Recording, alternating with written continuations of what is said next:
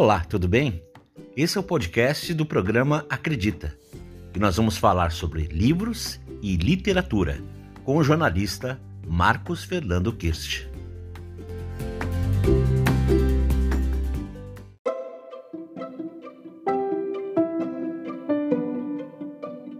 Bom dia, Alberto. Bom dia, Margot. Bom dia, ouvintes do Acredita. Que alegria voltar a conversar com vocês nesta manhã de domingo sobre livros, literatura e mundo dos escritores, falando sobre escritores. Interessante lembrar que nessa semana que passou, a literatura brasileira teve a alegria de celebrar uma data importante relativa a um dos seus maiores escritores, um dos maiores escritores brasileiros já existentes. Na quarta-feira passada, dia 10 de agosto, celebrou-se os 110 anos de nascimento de ninguém menos do que Jorge Amado. Jorge Amado, grande escritor baiano, nascido no sul da Bahia, na cidade de Itabuna, depois se consolidou em Salvador mesmo. Nasceu em 1912 né? e faleceu também em agosto de 2001, aos 88 anos. Jorge Amado era casado com outra escritora, Zélia Gattai, também de fantástica carreira na literatura brasileira.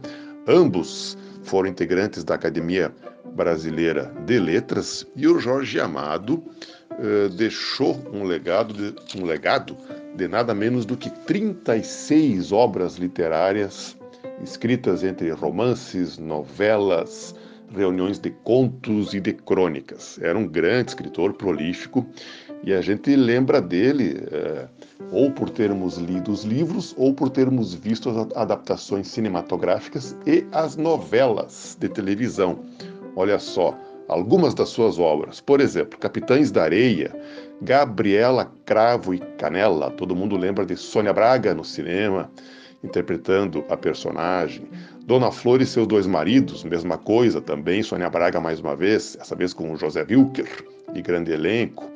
Uh, Tenda dos Milagres, Teresa Batista Cansada de Guerra, Tieta do Agreste e tantas outras grandes obras do imortal Jorge Amado. Eu tenho aqui comigo, enquanto eu falo, na minha frente um volume bem pequenininho, uma obra pouco lembrada dele, que é fantástica, também recomendo, que se chama A Morte e a Morte de Quincas Berro d'Água, uma novelinha bem curta do Jorge Amado, que passeia pelo gênero conhecido como realismo fantástico, da qual foram expoentes Gabriel Garcia Marques e vários outros no, no na, na América Latina, e o Jorge Amado também é, trafegando com muita competência nesse gênero literário em todos os seus livros. Então, nesse momento em que se celebra seus 110 anos de nascimento, fica a dica aí de ler ou reler as grandes obras do grande escritor Jorge Amado.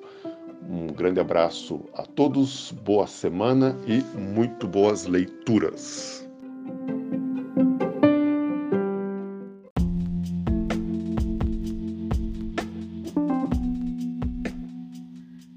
Programa Acredita, livros e literatura, com Marcos Fernando Kirsch.